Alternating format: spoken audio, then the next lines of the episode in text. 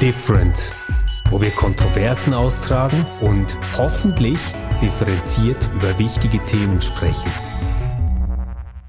Herzlich willkommen zu Different. Ähm, wir widmen uns nochmals dem Thema Ritualagentur, das Leben feiern, andere Formen für kirchliche Rituale. Und ich habe einen ganz tollen Gast, äh, der sich bereit erklärt hat, darüber Auskunft zu geben.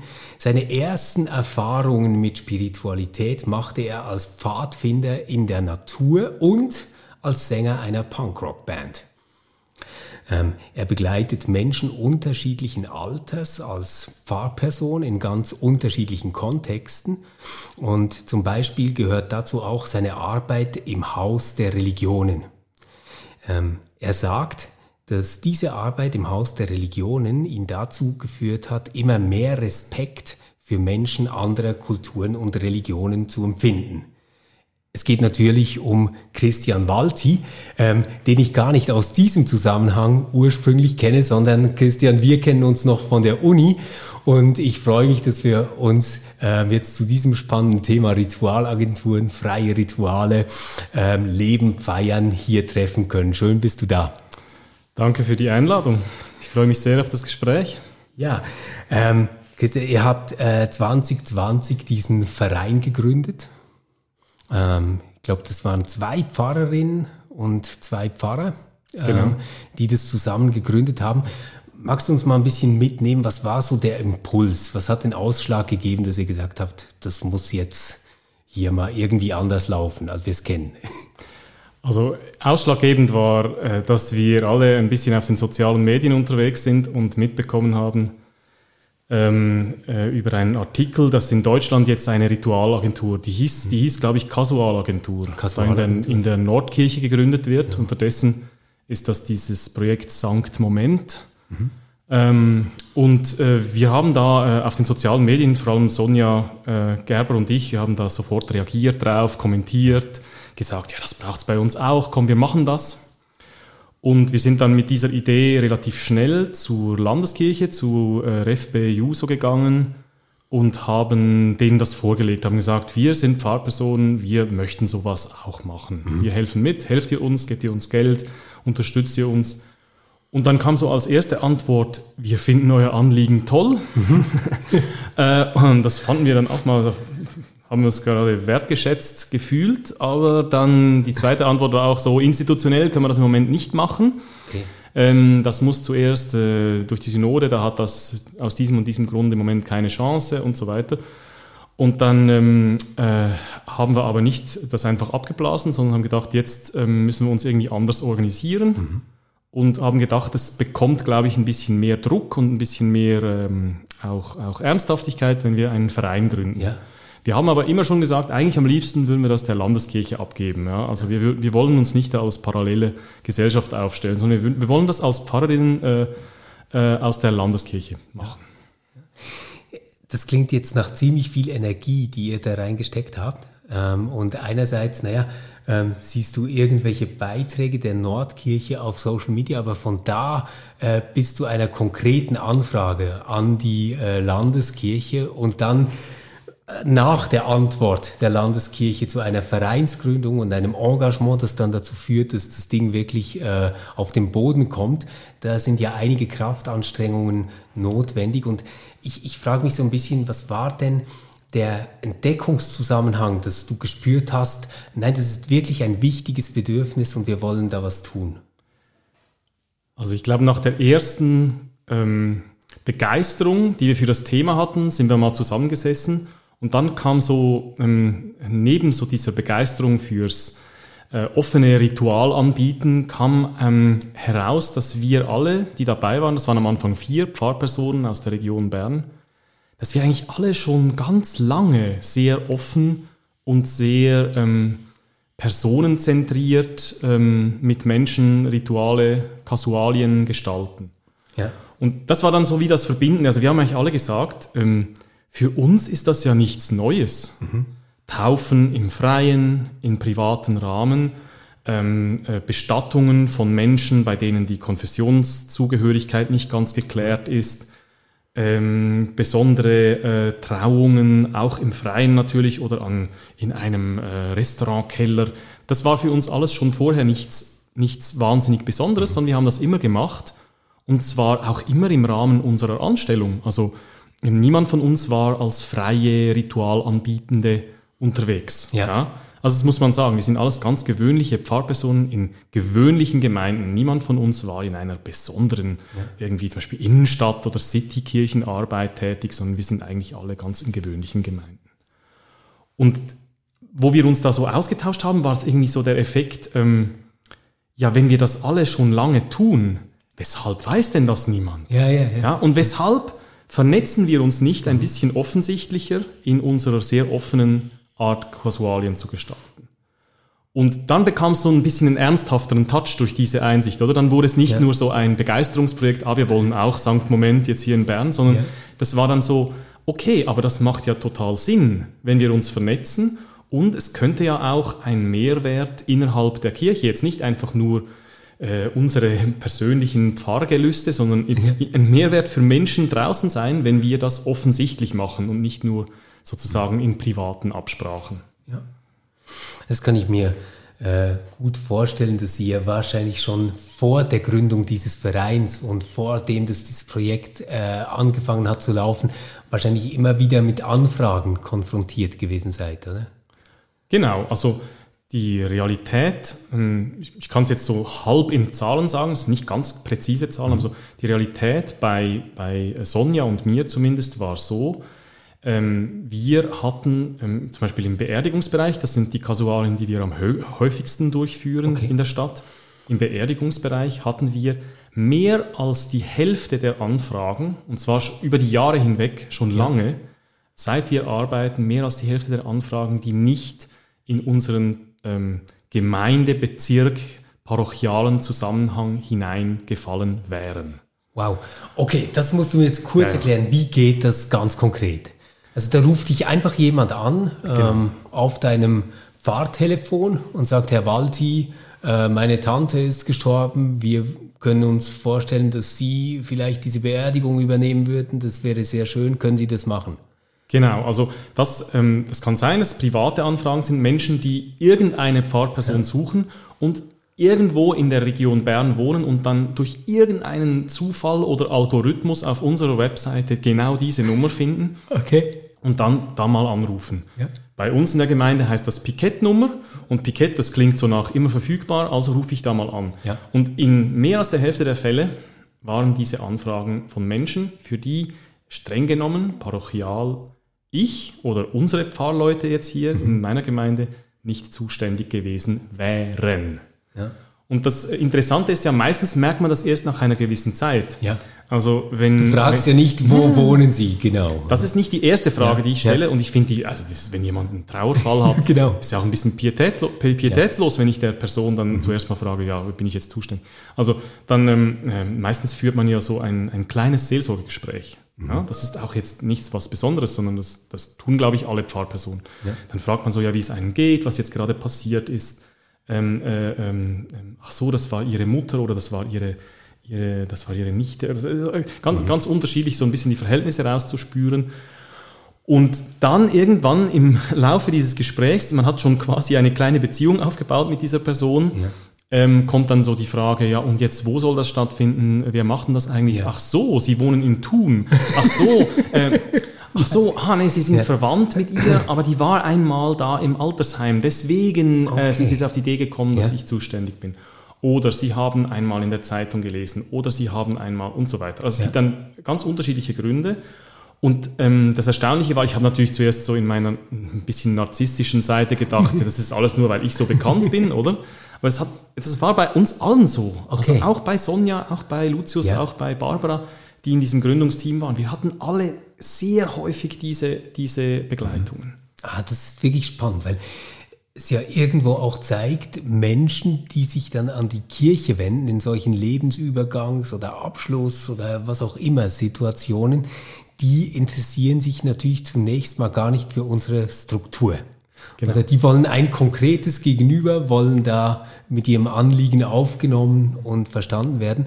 Und wahrscheinlich bedeutet das aber dann für euch ziemlich viel mehr Arbeit. Also ich nehme jetzt mal an, wenn das aus Tun kommt, dann musst du da auch mal ein Telefonat äh, führen, oder? Auf jeden Fall, ja. Ich bin gerade so am Überlegen, ob das eine Mehr, ein Mehraufwand bedeutet. Also im Grunde genommen ist alles sehr ähnlich, außer vielleicht manchmal ähm, die Distanzen zu den, mhm. äh, zu den Personen. Ja. Also ja. in wenigen Fällen in, in wenigen Fällen ist es so, dass jemand dann äh, den Ort der Kasualie ähm, äh, sehr weit draußen hat. Also ich hatte zum Beispiel mal eine, eine Beerdigung, ähm, die musste dann in Rügisberg stattfinden. Ja. ja. Und das ist für mich jetzt aus Bern ohne Schwer Auto. erreichbar, ja. Ohne Auto, oder ich ja. bin Mensch ohne Auto, ist es schwierig zu erreichen, da muss man sich organisieren und dann ist das ein Mehraufwand. Aber mal abgesehen davon würde ich sagen, sind die, ist die, die, die Beziehung mit den Menschen, die da kommen, ähm, die Vorbereitung, auch für mich persönlich, ist nicht, nicht besonders äh, aufwendig. Ja. Also ich habe ja auch mit den Menschen, die aus meiner Gemeinde sind, möchte ich eine persönliche, ähm, auf sie zugeschnittene, ihren, ihrer Lebenswelt konforme und auch oder auch anschlussfähige Feier gestalten. Ja. Und ich glaube, da bin ich nicht der Einzige. Also ich habe das Gefühl, von dem Mehraufwand, ähm, wenn dann ähm, äh, eben diese Reisewege, aber ansonsten mhm. würde, ich das, würde, ich, würde ich nicht unbedingt sagen, dass es ein Mehraufwand ist. Es sind, wenn ich jetzt alle die abgelehnt hätte, das, ja. das ist was anderes, oder? Also wenn ich jetzt so quasi eben, die erste Frage wäre gewesen, wo wohnst du, ja. äh, wo schläfst du, muss ich ja, eigentlich fragen, genau. oder wo, wo bist du, wo hast du deine Papiere äh, ähm, deponiert, dann ähm, hätte ich wahrscheinlich äh, halb so viel äh, überhaupt Kasualien durchgeführt. Und hätte die dann weitergewiesen irgendwo hin zu einer Person, die ich in den meisten Fällen wahrscheinlich nicht einmal kenne. Okay. Ja, weil, weil das ist, glaube ich, etwas, was vielen gar nicht klar ist. Ich meine, die erste Idee wäre ja, dass du dann sagen würdest, ah, Rügisberg, da kenne ich aber mhm. ähm, die Frau Müller, die ist, ich, ich mhm. hoffe jetzt nicht, dass in Rügisberg eine Frau Müller ja, arbeitet bei Kirche. Ähm, äh, die kann ich Ihnen ganz herzlich empfehlen. Äh, wenden Sie sich doch mal an Frau Müller, ich gebe Ihnen gleich die Telefonnummer. Die Versuchung ist nicht groß.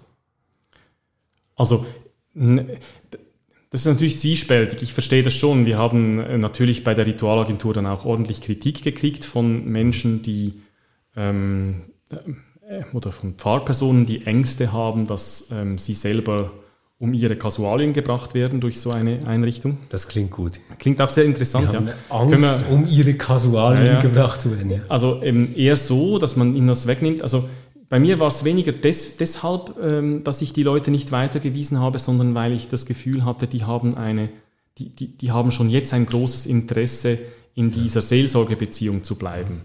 Ich habe ansonsten eigentlich ein gutes Vertrauen zu ähm, meinen Kolleginnen äh, und, und ich gebe gerne Leute auch weiter, wenn ich den Eindruck habe, dass es für sie einfacher oder ähm, vielleicht auch näher ist.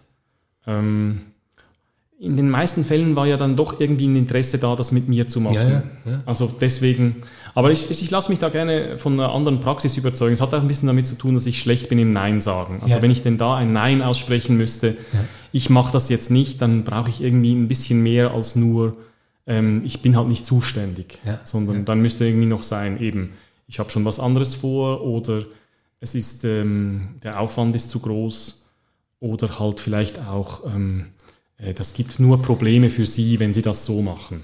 Ich möchte niemandem ja, Probleme geben. Äh, aber bestimmt auch unterschiedliche Arten von Dringlichkeiten, stelle ich mhm. mir vor. Also, ähm, sagen wir mal, jemand äh, Hinterbliebenes ruft an und sagt, äh, Todesfall und äh, ich ähm, ja, ich brauche jetzt Seelsorge oder wahrscheinlich sagen die das gar nicht unbedingt, sondern es geht erstmal darum, die Bestattung zu planen und äh, all das irgendwie auf die Reihe zu kriegen, was jetzt ansteht.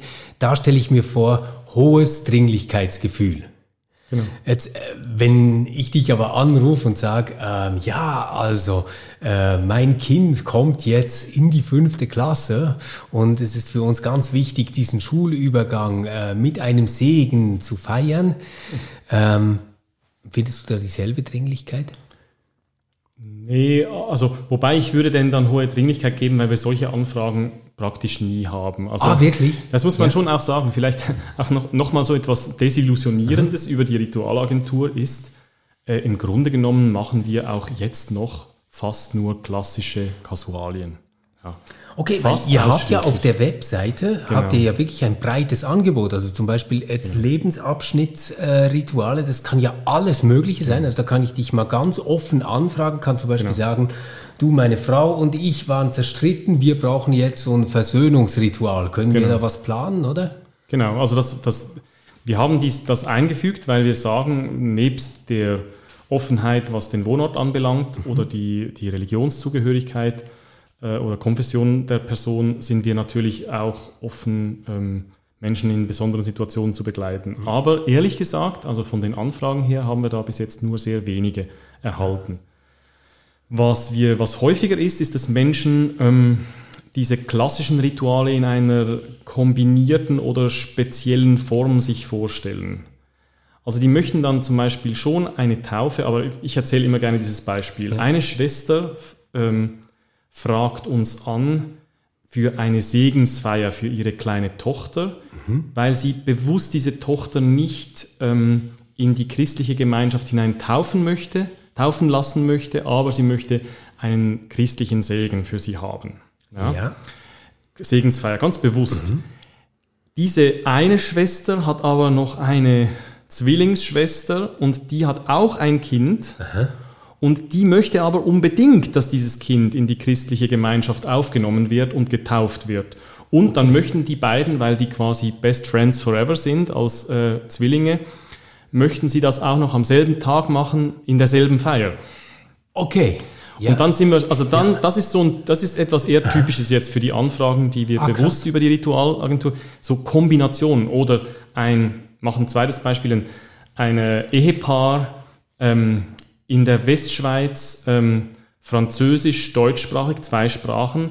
Der Partner ähm, ist Muslim von Geburt, aber nicht praktizierend. Sie ist reformierte Christin, äh, stammt aus dem Großbürgertum Zürichs mit engen Verbindungen zur Frau Münsterkirche und Gemeinde, ja. die Eltern regelmäßige KirchgängerInnen dort so.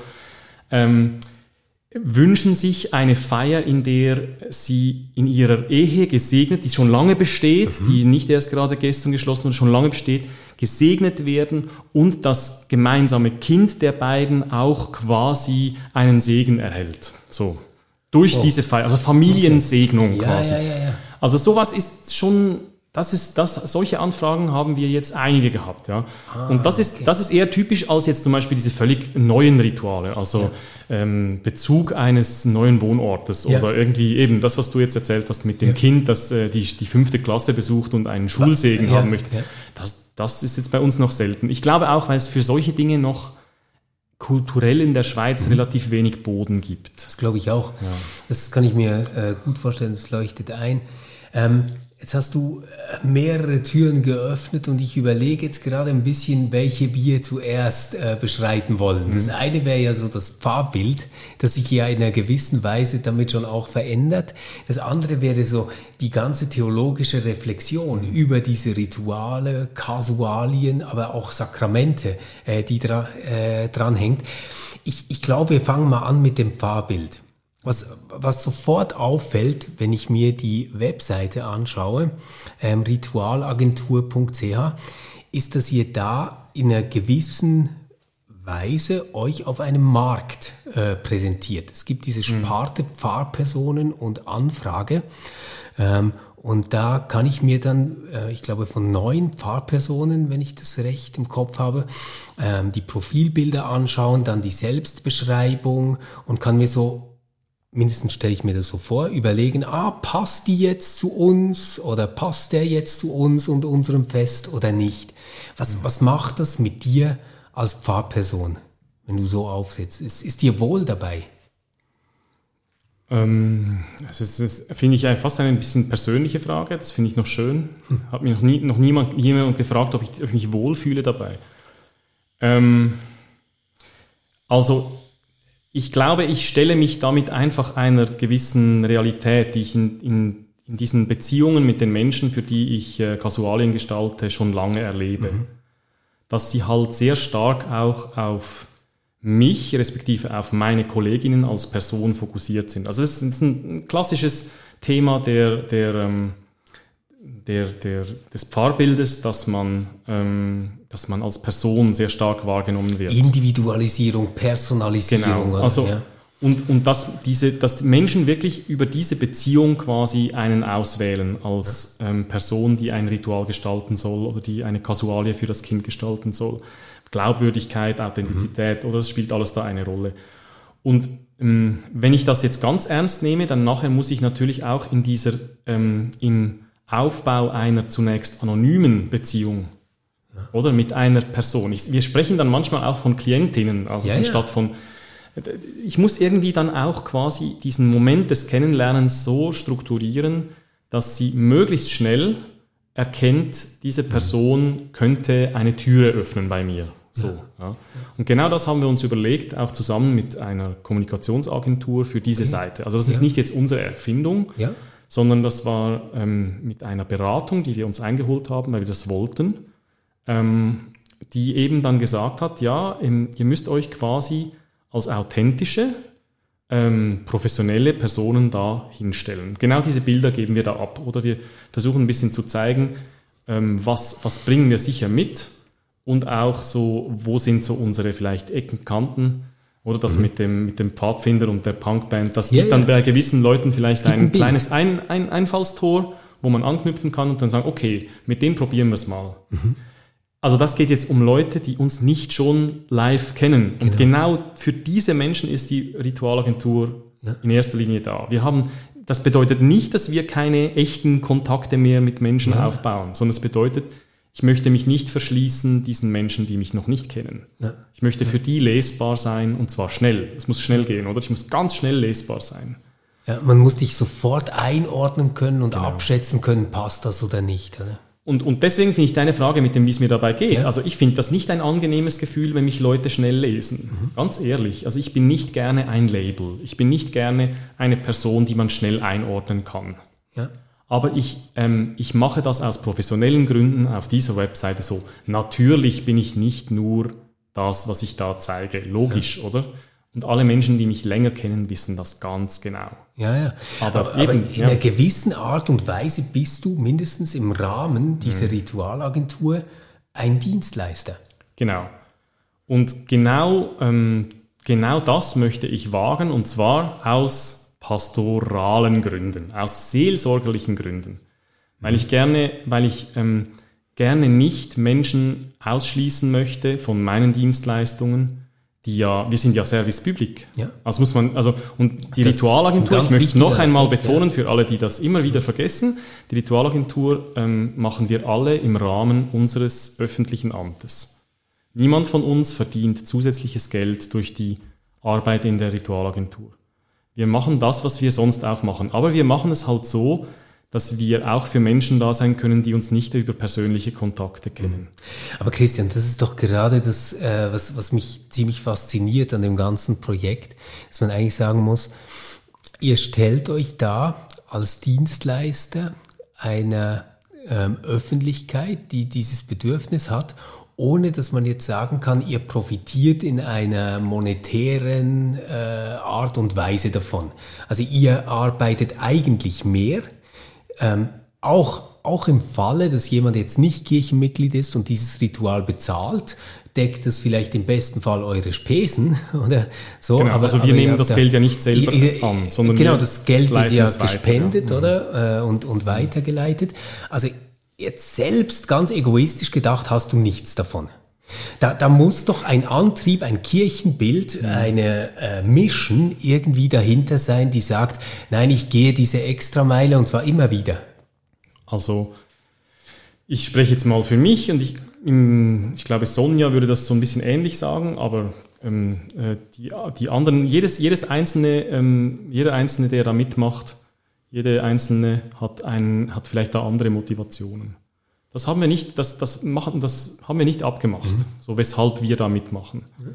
Ähm, also meine Motivation ist es, ähm, ähm, frisch zu bleiben durch Menschen, die ich ähm, neu kennenlerne. Das ist sowieso mein Pfarrbild oder auch mein, mein Amtsverständnis, wenn man so will. Also ich bin jetzt nicht so der, ich mag das nicht so mit dem Verbeamtet sein, aber das, was ich daran mag, ist, ich habe eine Aufgabe, die nicht an meine Interessen gebunden ist, sondern das ja. sind, ist das Interesse der Kirche. Ja. Im Interessen der Kirche ist, dass es da Menschen gibt, die sich um die, um die anderen kümmern, kümmern, um ihre Spiritualität, um, ihr, um ihre existenziellen Themen. So, das ist meine Aufgabe. Und damit ich das gut machen kann, brauche ich Kontakte mit Menschen, die mich immer wieder herausfordern. Mhm. Ähm, das ist äh, Gehirngymnastik, es ist auch äh, äh, liturgische Gymnastik, es ist auch äh, menschliche Gymnastik, Kommunikationsgymnastik und so ja. weiter. Und genau das sind für mich diese, diese Kontakte. Deswegen mag ich das sehr. Und ich generiere damit auch, äh, glaube ich, ein bisschen einen Mehrwert für das Image der Kirche. Also ich ja. meine, das ist jetzt nicht, äh, wir haben da keine Studie gemacht. Wirksam, Wirkam, für Wirksamkeitsstudien ist noch ein bisschen zu früh. Es ist ziemlich oder? evident, dass das so ist. Aber ja. wenn diese Menschen ein, einen schnellen, eine schnelle, freundliche und. Sehr auf sie, ähm, auf sie aufmerksame Art der Be Beziehung zu einem Kirchenmenschen gehabt haben, dann äh, verändert das ihr Kirchenbild positiv. Ja, ja. Auf jeden Fall. Manchmal funktioniert das, also ich würde jetzt nicht sagen, dass das immer funktioniert. Manchmal ähm, äh, ist das so tief drin, dass die Kirche irgendwas Komisches hat, dass es auch nachher noch so bleibt, oder? Ja.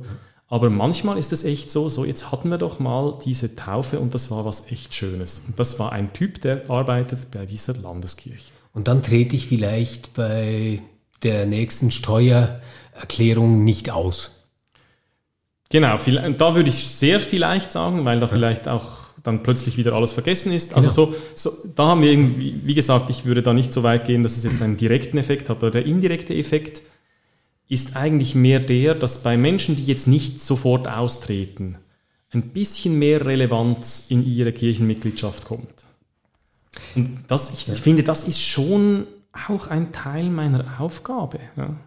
Lass uns mal noch kurz auf diese Klientenseite wechseln, mhm. weil das nimmt mich ganz äh, stark wunder. Ich kenne das immer so, wenn man eine Anfrage erhält, hey, könntest du das und das machen, kommt immer in den ersten 90 Sekunden eine Entschuldigung, dass man selbst ähm, eigentlich nicht Gottesdienste besucht, keine Kirchgängerin ist, ähm, eigentlich nichts äh, wirklich mit Kirche zu tun hat, aber dass man mhm. diesen Segen für das Kind oder mhm. diesen Segen für die Ehe oder whatever ähm, ganz wichtig findet.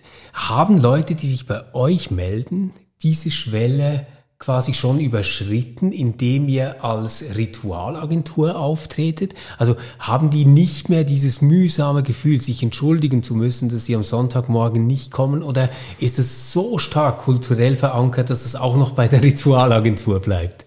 Ich, ich glaube, die, dieses, dieses, äh, dieses Entschuldigen und dieses Schuldgefühl gegenüber der Kirche, das, das wird bei der Ritualagentur genauso geäußert. Okay. Ich habe das auch ein paar Mal gehört, ja. Jetzt, ja. das ist, Find, ich finde das auch nicht so schlimm, ja. ehrlich gesagt. Ja. Weil das hindert ja nicht, das ist ja mehr so eine Art Versuch, etwas zurückzubezahlen für das, was ja. man jetzt gerade erfährt.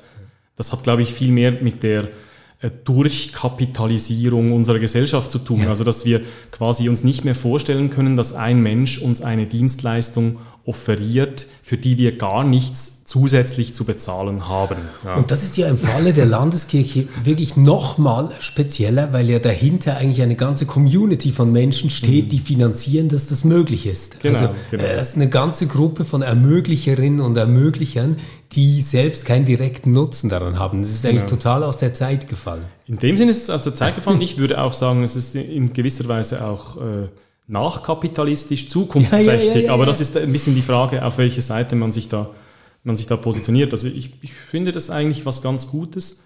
Vielleicht ist es mir deshalb auch, oder also jetzt uns in der ganzen Ritualagentur sehr wichtig, dass wir eben alle bei der Landeskirche arbeiten und auch eben uns als Teil des Service Public definieren und immer wieder darauf hinweisen. Wir möchten wirklich nicht freischaffend sein. Ja. Ja. Und Anbieterinnen, Anbieter, die das bei euch machen, sind ja allesamt Pfarrpersonen, die irgendwie ja. im landeskirchlichen Dienst sind. Jetzt ja. Frage, ist das ähm, so eine Qualitätskontrolle, die ihr da quasi eingebaut habt, dass jetzt nicht die Verrückten äh, kommen und da auch äh, Rituale über die Plattform anbieten?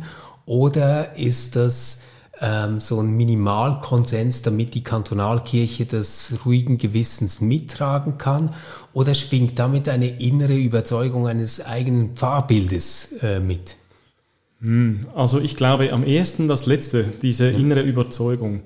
Ähm, wir müssen uns der Landeskirche eigentlich nicht anbieten. Es gibt auch KollegInnen, äh, die schweizweit bekannt sind zum Teil, die neben ihrer Anstellung freischaffend Rituale praktizieren, auch Geld dafür verlangen, das verdienen. Ähm, ich finde, das hat eine gewisse Legitimität. Ich für mich selber möchte das nicht machen, weil es meinem Berufsbild widerspricht. Ja. Und wir alle haben eigentlich gesagt, das ist irgendwie auch ein bisschen unkollegial, was, was diese Kolleginnen tun, weil sie eben dieses Netzwerk, dieses solidarische Netzwerk, diese Abertausenden von Menschen, die Kirchensteuer bezahlen und diese wenigen hundert, sagen wir jetzt mal, yeah. die das dann in Anspruch nehmen für ihre Lebensrituale, ähm, dass wir dieses System eigentlich wie ähm, umgehen oder hintergehen, mhm. ein bisschen, indem man so nebenbei noch Rituale durchführt. Ja. Ich kann mir vorstellen, dass in, in naher Zukunft, wenn, wenn dieses System sowieso nicht mehr funktioniert, dass es dann relevanter wird. Aber das, ich möchte, irgendwie finde ich, möchte ich da nicht zu schnell dem Vorschub leisten. Im Moment funktioniert es noch gut und es ist auch etwas, was uns als Kirche auszeichnet.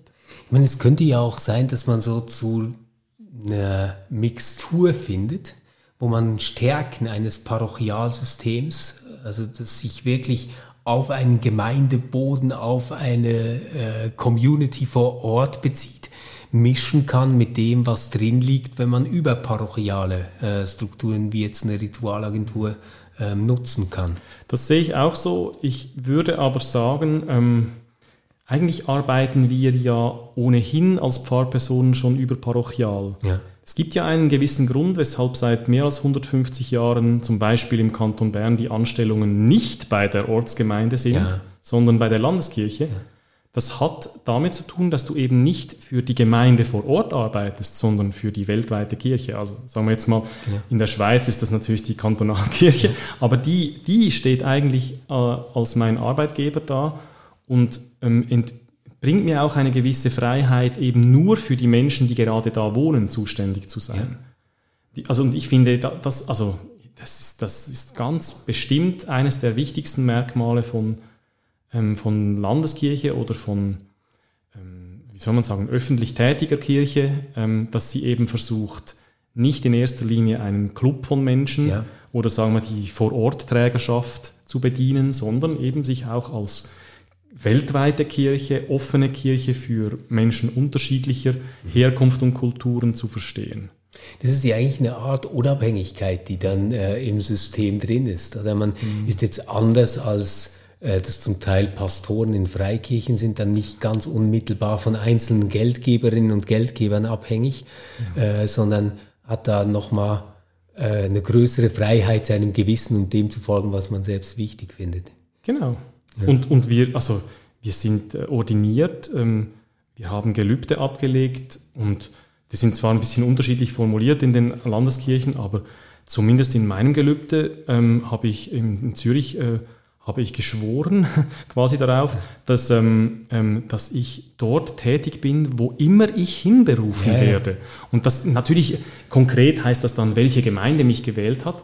Aber äh, wenn ich das ernst nehme, wo immer ich hinberufen werde, da kommt einer und ruft an. Ja, was genau. ist denn das? Ja, ja, also ja das genau. ist doch ein Ruf. Ja. Äh, da muss ich ja hingehen eigentlich, oder? Also das ist dann auch egal, wenn diese Person, wenn sich dann herausstellt, dass diese Person bereits aus der Kirche ausgetreten ist oder dass diese Person an einem völlig anderen Ort wohnt und jetzt einfach mhm. zufällig bei mhm. mir gelandet ist. Ja, ja also ich finde es sehr spannend. Ähm, so langsam auf die Zielgerade einbiegend schlage ich vor, dass wir jetzt noch so einen kleinen Theologie-Nerd-Talk machen, weil ähm, du ja nicht äh, nur jetzt wirklich mit Gänsefüßchen eine praktizierende Pfarrperson bist, sondern du bist ja auch ein wissenschaftlich arbeitender Theologe, der sich sehr stark auch mit Begriffen, mit Konzepten, eben mit Modellen praktischer Theologie auseinandersetzt. Und da dachte ich, das ähm, wäre jetzt bestimmt auch spannend über Rituale, Sakramente, Segnungsdienste, mal auf der Ebene noch nachzudenken. Und vielleicht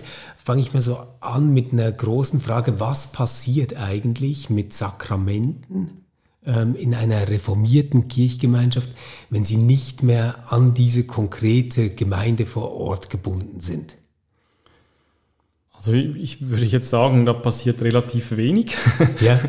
ähm, du, du sagst es genau richtig, oder? Diese, diese Betonung der Ortsgemeinde, das ist sicher ein, ein Versuch, ich würde jetzt mal sagen, der stammt aus dem 19. Jahrhundert, ähm, eine klare Differenz zu zeichnen gegenüber äh, Sakramentsverständnissen aus der katholischen Kirche, aus den anglikanischen Kirchen, aus diesen weltweit agierenden Kirchen und halt stärker zu betonen, dass wir als gute Calvinisten in der Ortsgemeinde die weltweite Kirche wiederfinden. Und also diese Betonung, die finde ich, die, die hat was, oder? Das ist, das ist auch gut reformiert zu sagen, ich muss nicht immer irgendwie äh, gerade die ganze Welt vor Ort präsent haben. Ich habe hier meine konkreten Leute, den Herrn Mayer und den Herrn Schwab und den Herrn so und so. Und den Ort, an den ich und, gestellt bin, oder? Und genau da findet meine weltweite Kirche statt. Ja. Und da brauche ich nicht irgendwie einen Bischof oder einen Papst, sondern ich kann genau mit denen. Ich finde, ich find, das, das hat was für sich, aber ähm, seit dem 19. Jahrhundert haben wir eine, eine exponentielle Mobilität, eine unglaubliche Individualisierung, eine weltweite eine weltweite Vernetzung oder nicht erst seit der Pandemie. Nicht nur die Viren können wandern, auch unsere Ideen wandern in Windeseile mhm. überall hin. Und genau deswegen, ähm, also so einfach kann man es jetzt nicht mehr sagen, oder? Also das geht bin, dir wahrscheinlich ich, auch bin so. Bin ich grundsätzlich einverstanden. Deswegen, deswegen würde ich auch, ähm, äh, finde ich das auch ein bisschen, ähm, wie soll man sagen, positional und verstaubt, wenn ich als reformierter Theologe jetzt sage, meine Ortsgemeinde muss bei der Taufe dabei sein, ja. damit sie gilt. Ja. Ähm, wer sagt denn, dass die Gemeinde, die du vor Ort hast, da kommt noch dazu, das sind meistens Menschen, ähm, die sehr stark an den Sonntagsgottesdienst gebunden sind. Äh, das sind immer weniger natürlich, das sind immer ältere Leute im Durchschnitt, dass genau die jetzt äh, unbedingt wichtig sind, damit das eine gültige Taufe ist. Mhm. Und ich muss das sagen, ist also nur ein winziger Ausschnitt der ganzen Gemeinde, oder? Das ist, das da ist ja, das war früher schon so, ja. oder? Aber wenn ich es jetzt noch mal ein bisschen zugespitzt sage, ist das vielleicht sogar eine halbe Gemeinde, weil da ganz, ganz viele Facetten der Gesellschaft nicht mehr drin vertreten sind. Mhm. Und trotzdem hat es doch nochmal eine, anderen, also eine andere Form von Öffentlichkeitscharakter, mhm. als wir das heute erleben. Ähm, wenn wir an die Taufe denken, jemand wird in die Gemeinde hineingetauft, also so kennen wir das ja klassisch mhm. als, als Reformierte, dann ist es ja heute schon eher so, jemand wird im Rahmen eines Familienfestes äh, getauft. Korrekt. Ja. Ähm, und das verändert ja vielleicht mindestens, was diesen äh, Öffentlichkeitsaspekt angeht, schon was. Oder früher die Hochzeit wirklich als Ort, wo klar gemacht wird, so die beiden, ähm, die ihr alle kennt aus mhm. diesem Dorf, die sind jetzt zusammen mhm. ähm, und die bekennen das vor Gott und den Menschen. Das ist mhm. ja so ein bisschen die mhm. Idee. Ähm, wo man heute eigentlich sagen muss, na ja, also ganz viele Hochzeiten sind einfach Spezialgottesdienste, mhm. sind wirkliche Kasualien ohne feiernde Gemeinde im Sinne jetzt einer Ortsgemeinde, sondern da ist halt dann Verwandtschaft und Freunde dabei. Genau. Ich glaube, deswegen würde ich sagen, heute sind wir als, ähm, als Pfarrpersonen, reformierte Pfarrpersonen eben die, die den Öffentlichkeitscharakter an die Orte bringen, wo die Menschen das ah, Fest feiern ja. wollen. Ja. Also ich würde jetzt eher, ich würde es jetzt eher so ein bisschen mhm. umdrehen und sagen, die Öffentlichkeit, das sind nicht mehr die Leute, die teilnehmen, sondern das ja. ist eigentlich die Gemeinschaft, die uns dahin führt und sendet, nämlich die Landeskirche oder ein bisschen, noch ein bisschen ähm, theologischer gesagt, die weltweite Kirche und wir sind da die weltweite Kirche. Ah, ich mache dir ein Beispiel, wie das funktioniert. Mhm. Also ein, ein, ein Paar, junges Paar ähm, macht draußen, letzten Samstag, draußen auf dem Ballenbühl oben an Konolfingen, wunderbarer Aussichtspunkt, eine, eine Traufeier mit, mit, mit, von mir geleitet und lädt mich ein. Die will auch eine Pfarrperson unbedingt haben. Und meine Aufgabe dort ist es, ein bisschen zu zeigen, dass dieses Fest jetzt nicht nur diese zwei Familien äh, ja. von den Brautleuten und diese zwei Menschen zusammenbringt, sondern dass es eine Verbindung gibt von dieser Feier hin zu den ganz, ganz vielen Menschen, die an diesem Tag auch feiern, die beten, die in okay. Krisengebieten sich befinden, also bei der Fürbitte zum Beispiel, mhm. dass wir auch äh, diese Menschen wie hier, hier auf diesen Ballenbühl holen, die jetzt gerade im Moment, das war ja da gleichzeitig mit dieser Prigoshin-Aktion, oder? Ja. In, in Russland, die im Moment unglaubliche Ängste ausstehen und nicht wissen, wie es weitergeht. Und mhm. jetzt hier ist irgendwie die Welt in Ordnung. Und wo, und ich bin, ich bin zuständig, dass diese Verbindung ah, nicht ja. verloren geht. Ja. Und ich finde, also so würde ich sagen, holen wir eigentlich die Öffentlichkeit, respektive die Weltgemeinschaft vielleicht kann man es so sagen, ja. an den Ort und bringen auch ähm, diesen, diesen, wenn man, wenn man vom Körper Christi redet, oder? Wir bringen diesen Körper ein bisschen dahin. Wir sind die BotschafterInnen von diesem Körper an diesem Ort. Wow, also das ist wirklich ein Bild, das ich äh, selbst noch nie gedacht habe. Das finde ich aber total spannend zu sagen, ne, die Öffentlichkeit kommt mit der Pfarrperson, die dann quasi auf eine persönliche Art und Weise ähm, in diesen privaten Rahmen äh, nochmal zu einer Öffnung führt. Genau. Ja? Und der, ich, ich vielleicht zum, zum Abrunden sagen, eigentlich ist das ja nichts Neues. Ja? Weil äh, auch bei der Gründung der Ritualagentur ist uns aufgefallen, das, was wir jetzt so ganz explizit fordern und tun, das ist eigentlich dasselbe wie diese Seelsorge, personenzentriert, ähm, diese Wende der, der, der Seelsorge hin zur personenzentrierten mhm. Seelsorge in den 70er Jahren. Ja. Also 70er Jahre, das ist lange her, ja, das ist ein halbes ja, Jahrhundert ja. her. Und da hat man doch irgendwann einmal gemerkt, Seelsorge, das ist nicht, wenn ich den Menschen aus der Bibel vorlese oder mit ihnen bete, mhm. sondern in erster Linie geschieht erstmal eine persönliche Begegnung, ein offenes Ohr, ein Ernstnehmen, aber dann auch mehr, oder? Ich komme von einer Glaubensgemeinschaft, von einer Tradition, ich bringe dir in deine persönliche Situation Dinge aus dieser Glaubensgemeinschaft, aus dieser Gemeinde raus. Und die Beziehung zu den äh, Menschen, die Rituale bei uns mit uns äh, gestalten, die gestaltet sich aus unserer Sicht sehr ähnlich. Personenzentriert, zugewandt, aber nicht uns, unspezifisch. Wir, wir sind nicht einfach nur quasi Wünsche erfüllende, ja. äh, ähm, Schauspielende oder irgend so etwas, sondern wir bringen etwas mit und bringen es aber zu diesen ganz konkreten Menschen in mhm. ihren konkreten Situationen aus dem großen Schatz der Kirche. So ein bisschen so, ja. ja. ja, ja. Ist ein bisschen romantisch, aber ich finde, ich finde, genauso fühlt es sich für mich an. Das ist auch ein gutes Gefühl, ich möchte diesen Menschen etwas mitbringen. Mhm. Also es geht nicht nur darum, es den Menschen recht zu machen, quasi, es geht wirklich darum, etwas mitzubringen, was die nicht selbst schon da haben. Genau. Ja, ja und das bedeutet dir dann, wenn äh, dieser Seelsorge-Vergleich, äh, also diese Parallele, die du aufmachst, die leuchtet mir sehr ein, weil eigentlich heißt es ja irgendwo, man kommt da so aus einer beinahe hohe priesterlichen Rolle so eher in die Rolle ähm, der Botschafterin, des Botschafters hinein, mhm. ähm, der eben dieses Private nochmal öffnet ähm, für das Gesellschaftliche, Gemeinsame. Mhm. Christian, äh, ich weiß, Prognosen sind schwierig, besonders wenn sie die Zukunft betreffen, aber sagen wir mal, wie alt sind wir jetzt? Wir sind so um die 40. Ähm, spulen wir mal 20 Jahre äh, vorwärts. Wir stehen beide kurz vor der Frühpensionierung. Ähm, wie viele Anfragen prozentual werden da über Ritualagenturen eingehen? Wie viele über Ortsgemeinden? Ich würde sagen, bisschen mehr als jetzt, weil das System ein bisschen besser funktioniert. Wir sind ja noch erst am Anfang, uns gibt es eineinhalb Jahre. Aber mehr als die Hälfte wird es nicht sein. Okay, wow, ja. super. Hey, dann ganz herzlichen Dank, dass du dir die Zeit genommen hast, äh, mit mir darüber zu sprechen. Ich finde, das ist jetzt mindestens für mich ein ganz interessantes Gespräch geworden. Ich nehme vor allem wirklich diese ähm, Idee mit, dass die Pfarrperson selbst die Öffentlichkeit ähm, in äh, diese Veranstaltung, in dieses Event, in dieses Ritual oder sogar in dieses Sakrament hineinträgt und ähm, freue mich daran, äh, weiter drüber nachzudenken. Gerne auch mit euch, die bis jetzt zugehört haben. Ihr könnt uns gerne schreiben. Ähm, am besten über die Kommentarfunktion auf der Webseite, aber auch über Instagram oder Facebook. Oder sonst könnt ihr mir auch eine Mail schicken an stefan.jüte.fref.ch. Und wenn das Christian betrifft, dann leite ich das gerne auch weiter. Also er wird es auch zu lesen bekommen. Und jetzt wünsche ich euch eine gute Woche und bis bald. Tschüss zusammen. Tschüss.